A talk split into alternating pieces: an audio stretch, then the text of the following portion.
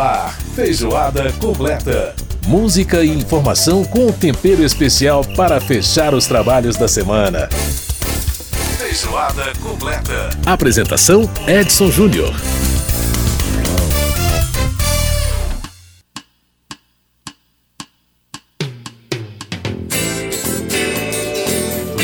Um grande abraço para você que nos ouve pela Rádio Câmara, pela rede legislativa de rádio, emissoras parceiras em todo o país.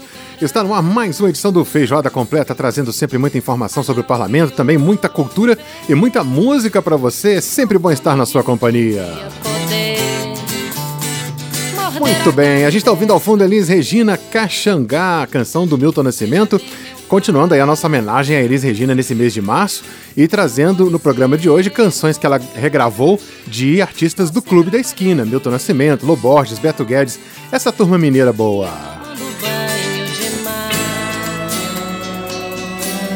Essa é a parte musical do Feijoada, mas no programa de hoje vamos destacar aí o projeto do novo Estatuto do Jovem Aprendiz.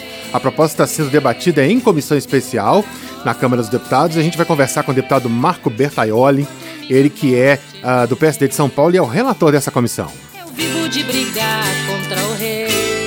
No quadro Arte em Cena, o André Amaro vai trazer pra gente uma homenagem muito especial ao fotógrafo Orlando Brito, que faleceu na sexta-feira passada, né, no dia 11 de março. Então a gente vai ter uma homenagem muito bonita a ele. Outra,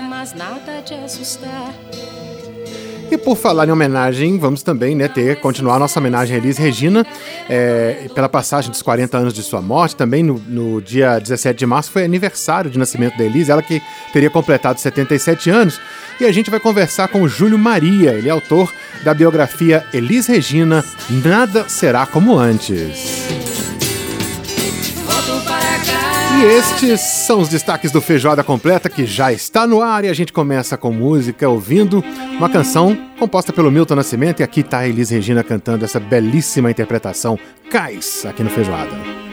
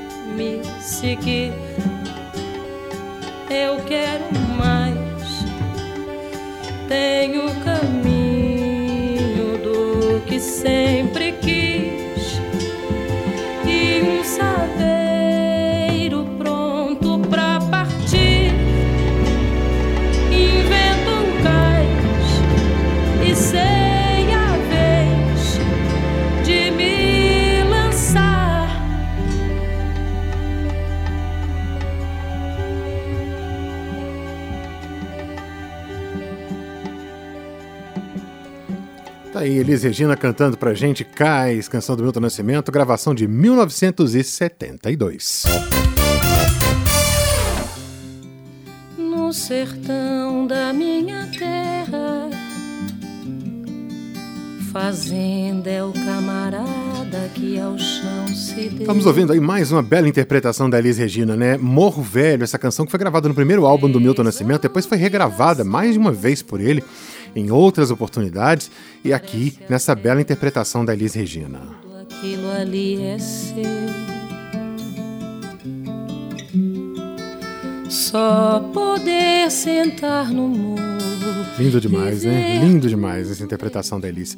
Bom, está em tramitação na Câmara dos Deputados, gente, o projeto de lei de, de, de, é, 6.461 de 2019, de autoria do deputado André de Paula, do PSD de Pernambuco, e assinado por mais outros 25 parlamentares, criando o novo Estatuto do Jovem Aprendiz. Para discutir a proposta, foi criada uma comissão especial que está sendo presidida pelo deputado Felipe Rigoni, do União Brasil do Espírito Santo, e o relator da comissão é o deputado Marco Bertaioli, do PSD de São Paulo. E é com ele que a gente vai conversar agora para trazer para a gente detalhes aí sobre essa proposta. Deputado Marco Bertaioli, prazer falar com o senhor. Como vai? Tudo bem? Bem, prazer é meu em falar com você e com todos os ouvintes da Rádio Câmara. Bom, deputado, a audiência pública é, que foi realizada essa semana teve como foco principalmente ouvir as instituições privadas né, de ensino de formação técnica, especialmente aí do Sistema S. É, como é que o senhor avalia as contribuições que foram trazidas por essas instituições para o aperfeiçoamento do projeto do Estatuto do Aprendiz? Edson, nesse momento nós estamos realizando, através da comissão especial que foi formada para transcrever o Estatuto do Jovem Aprendiz para a versão 2022, nós estamos ouvindo todos os agentes envolvidos. Nós estamos ouvindo as entidades formadoras, nós estamos ouvindo jovens, nós estamos ouvindo as entidades do Sistema S, SENAC, SENAT, SESI, SENAI. Nós estamos ouvindo também os órgãos públicos de fiscalização, a Justiça do Trabalho, Todo esse objetivo das audiências públicas é coletar subsídios, coletar sugestões, apontamentos que possam aperfeiçoar o estatuto uhum. e oferecer ao Brasil um estatuto do jovem aprendiz moderno e eficiente do ponto de vista abertura de novas vagas no mercado de trabalho para a juventude brasileira. É muito importante que esta primeira oportunidade de trabalho que faz parte da formação do jovem, preparando-o para a vida adulta e para o ambiente de trabalho, não seja um degrau intransponível, uhum. não seja um degrau muito elevado, para que o jovem tenha verdadeiramente esta oportunidade de ser um aprendiz para o mercado de trabalho. Perfeito, deputado. E uh, dois temas que chamaram muita atenção no debate da audiência pública um deles é a questão da, das cotas né, é, que as empresas devem ter de, de aprendizes no quadro funcional. É, o projeto original fala numa cota variável de 4% a 15%, a, mas, por exemplo, o representante do Ministério da Educação defendeu uma cota fixa de 4%. É, e também a questão uh, da, da, de, uma, de um tratamento especial a jovens na condição de vulnerabilidade social né, que, uh, enfim, até houve também essa, essa discussão, uh, os representantes, por exemplo, do Senai, o, o Rafael Luquezzi se mostrou favorável a esse ponto, enquanto, uh, por exemplo, o próprio representante do Ministério da Educação também achou que não havia necessidade disso. Como é que o senhor, uh, como é que o avalia esses dois pontos aí que foram debatidos?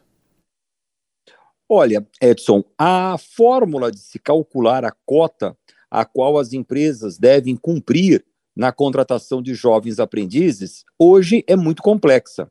Hoje é, uma cal é um cálculo que depende de uma avaliação de cada uma das profissões exercidas dentro da empresa. Uhum. Enfim, tudo que é difícil para ser entendido e executado é um obstáculo.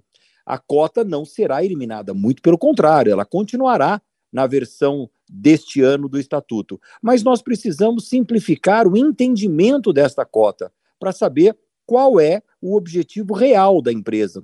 A legislação não pode ser complexa e burocrática, ela precisa ser simples, de fácil assimilação e de fácil aplicação, tendo como objetivo o jovem no mercado de trabalho. Esse uhum. é o grande é, objetivo que nós temos. Então, todas essas sugestões que estão sendo colocadas, inclusive em como se calcular uma cota mais eficiente, nós vamos estudar e estamos levando em consideração todos esses apontamentos para que a gente possa, até o final de maio, apresentar um relatório que satisfaça aquilo que mais nos interessa: abrir as portas do mercado de trabalho para a juventude brasileira. Agora, claro que cada um dos atores envolvidos nesse processo, seja o governo, seja as empresas que contratam, seja as entidades fiscalizadoras, como os auditores do trabalho, ou seja o próprio jovem, tem ali alguns aspectos para serem analisados.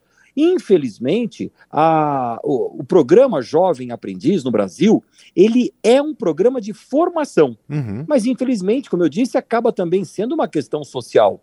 Porque muitos jovens vão para o aprendizado e fazem uso do seu salário, da sua remuneração, para auxiliar a sua família. Verdade. Então, ao mesmo tempo que não é o objetivo principal do programa, nós não podemos fechar os olhos para esta realidade brasileira. Se hum. nós estivéssemos num país de, desenvolvido, se nós estivéssemos falando da Inglaterra, da Alemanha, lá o programa é essencialmente de formação profissional. Mas, infelizmente, como eu disse no Brasil, ele também traz no, em si uma carga social muito grande. Mas nós precisamos compatibilizar, não perder a essência do programa, que é incentivar que esse jovem esteja cursando o ensino médio, na sua maioria, complete a sua formação acadêmica e, em paralelo com isto, tenha a sua oportunidade no mercado de trabalho, numa carga horária limitada a seis horas que não o impeça de estudar uhum. e que essa formação seja é, sintonizada a acadêmica com a formação da escola do trabalho, que vai lhe ensinar os valores, a hierarquia, a disciplina, o regramento de uma é, atividade profissional, o horário, enfim, a responsabilidade. Uhum. E esse jovem formado no ensino acadêmico e tendo a sua primeira é, oportunidade no mundo, na escola do trabalho, ele estará, a partir dos 21 anos, preparado para a vida. E é isso que nós queremos: abrir as portas da vida para as oportunidades que esse jovem precisa estar preparado para aproveitá-las. Uhum. E nós não podemos deixar a porta do mercado de trabalho fechada para os jovens, excluídos por falta de oportunidade. Este é o pecado que nós não podemos cometer. E é este pecado que nós vamos resolver no Estatuto do Jovem Aprendiz. Uhum, perfeito. Bom, deputado, para a gente fechar, o senhor, o senhor citou a Inglaterra e a Alemanha, exatamente na questão aí da porcentagem de jovens que saem né, do, dos programas de aprendizado e vão e real, efetivamente para o mercado de trabalho, que saem empregados, que aqui é, na Alemanha, por exemplo, é, enfim, esses números, esses números são todos acima de 50%, alguns até mais de 70%. No Brasil, a gente está aí na casa dos 14% dos jovens aprendizes que saem com emprego. É, só acredita que a partir do momento em que nós tivermos uma, legisla uma legislação mais moderna, a gente consegue reverter esse quadro? Claro que vamos reverter, e o objetivo é esse. Na Alemanha, nós temos duas características muito peculiares que nós precisamos trazer para o Brasil: a primeira profissional e a segunda cultural. A, a, profissional é que o sistema de ensino dual é o que nós queremos trazer para o Brasil e colocá-lo em prática. O jovem ter a oportunidade da formação acadêmica em paralelo com a formação profissional. Então, estar no programa do Jovem Aprendiz não é uma obrigação e colocar esse jovem para trabalhar. Faz parte da sua formação, do uhum. seu aprendizado. É isso que a Alemanha caracteriza. A segunda questão, que é a cultural, é a cultura da empresa. Nós temos na, na Alemanha a cultura da empresa formar os seus trabalhadores treinar, capacitar um jovem para que ele possa ser um grande profissional dentro desta companhia, formar esta liderança. E hoje, no Brasil, nós temos o aprendiz que muitas vezes é interpretado por algumas companhias como apenas uma obrigação legal. Essa mudança de página nós precisamos fazer através de uma legislação simples, flexível, objetiva, efetiva. Nós vamos motivar as empresas a terem a interpretação de que o jovem aprendiz não é um encargo, mas sim fazer parte da formação, do papel, da, do objetivo, da missão dessa empresa, produzir um veículo, mas formar o jovem aprendiz para o futuro. Isso tem que estar incorporado na missão das nossas companhias, como está na Alemanha. É isso que nós vamos divulgar juntos e trabalhar juntos para que a gente possa alcançar esse objetivo. Por que, que muitas companhias acabam se distanciando? Pela própria complexidade da lei. Mais do que isso, muitas vezes as normas infralegais, aquelas que são editadas pela fiscalização, acabam sendo mais realistas do que o próprio rei. Isto uhum, é, uhum. normas infralegais afugentam as companhias da contratação porque fazem exigências ou interpretações errôneas, indevidas, exageradas em muitos estados brasileiros. Um dos papéis da nossa comissão especial é a consolidação dessas normas, colocá-las todas no liquidificador, traduzi-las para uma clareza que todos tenham conhecimento e unifique no país. Nós não podemos ter em cada estado da federação uma interpretação diferente para a mesma legislação. Uhum. Verdade. Perfeito. Deputado Marco Bertaioli conversando com a gente, ele que é o relator da comissão especial que está discutindo o, essa nova legislação, né, o Estatuto do Jovem Aprendiz é, que realizou audiência pública nessa semana e vai continuar realizando audiências públicas, ouvindo a sociedade a respeito, e nós certamente continuaremos acompanhando esse debate aqui na Câmara dos Deputados. Deputado Marco Bertaioli, quero agradecer muito a sua, a sua é, disponibilidade em, em, estar conosco, pelo, obrigado por aceitar o nosso convite e muito obrigado aí por esclarecer o nosso público a respeito dessa questão que é tão importante aí para os nossos jovens. Um grande abraço e obrigado pela entrevista. Muito obrigado, Edson. Eu que fico extremamente lisonjeado com essa oportunidade de falar do Estatuto do Jovem Aprendiz Brasil e poder colaborar com essa abertura da porta do mercado de trabalho para a nossa juventude. Muito obrigado pela oportunidade. Um grande abraço, deputado. Correndo pela estrada atrás de passarinho. Muito bem, a gente ouviu aí o deputado Marco Bertaioli do PSD de São Paulo conversando com a gente, ele que é o relator da comissão especial que trata do que está discutindo, né, o novo estatuto do jovem aprendiz. A gente vai para o intervalo, você fica com mais um trechinho deles Regina com Morro Velho e a gente volta daqui a pouquinho. Peixe bom dá no riacho de água tão Feijoada completa.